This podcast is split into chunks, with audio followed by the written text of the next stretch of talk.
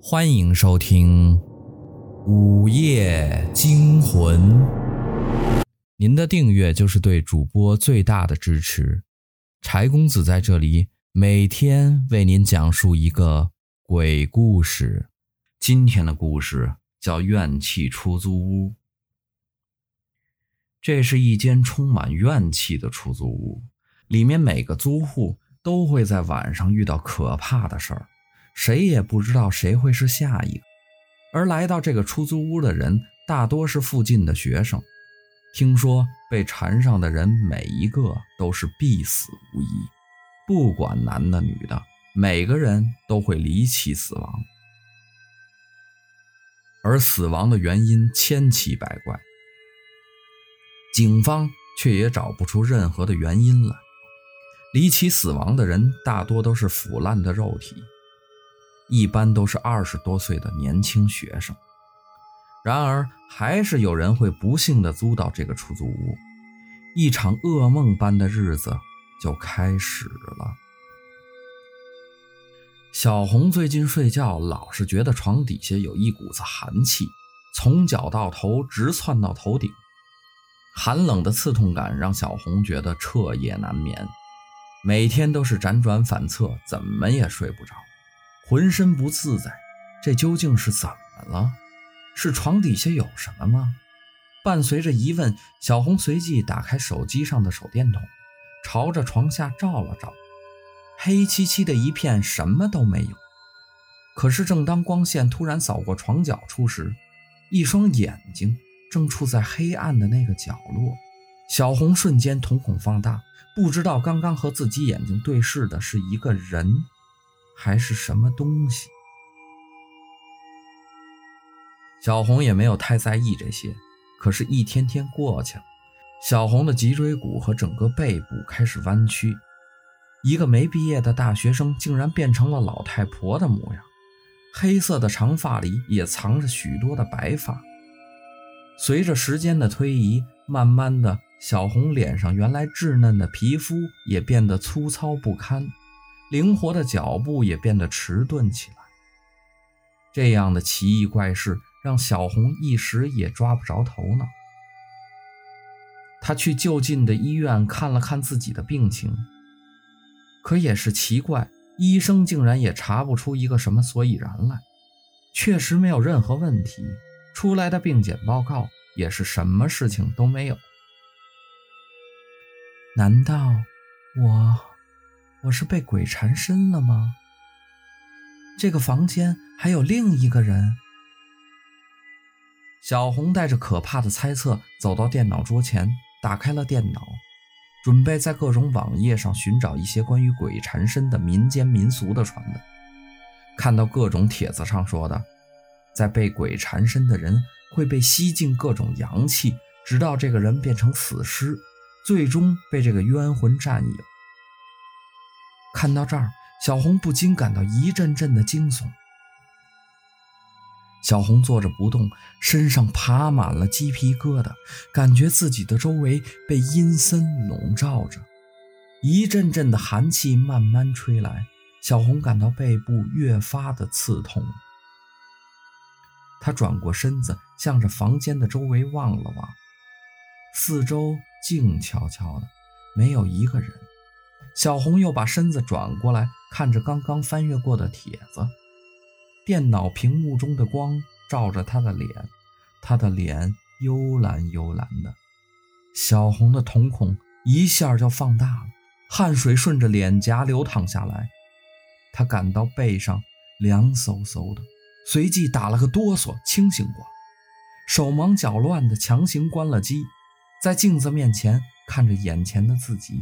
好像又多了几道皱纹，好像又掉了一把头发，完全变成了另外一个人。小红拖着疲惫不堪的身子走到床前，准备睡觉。可是床铺永远都是寒冷的，人也是冰冷的，那种寒冷感穿过整个身体，瞬间包围着小红。手是凉的，脚也是凉的，一时间整个人都动弹不得。黑夜中闷热的诡异，小红睡得极不安稳，浑浑噩噩中竟然就这样度过了半个月，也不知道之后会发生什么事儿。这事儿真邪乎，我我怎么了？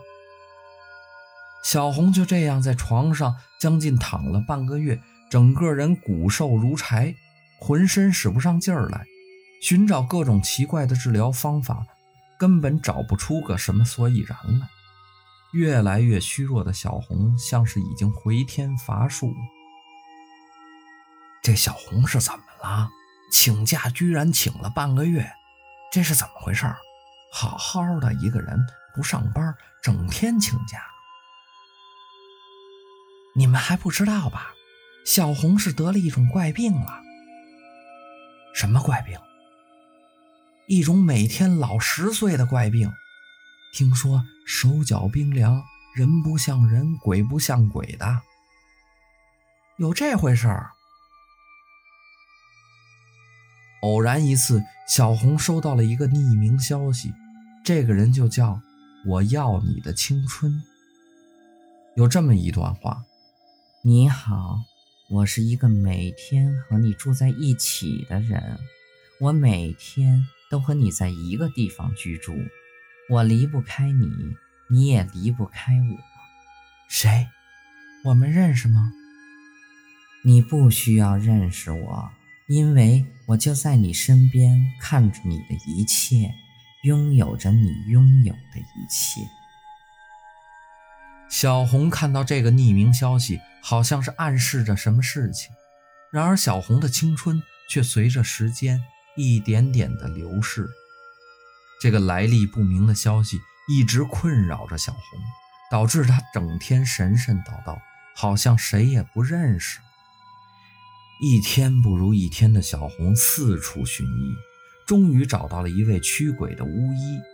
巫医说，是因为小红的床底下有不干净的东西，每天吸食着小红的阳气，所以小红就越来越虚弱。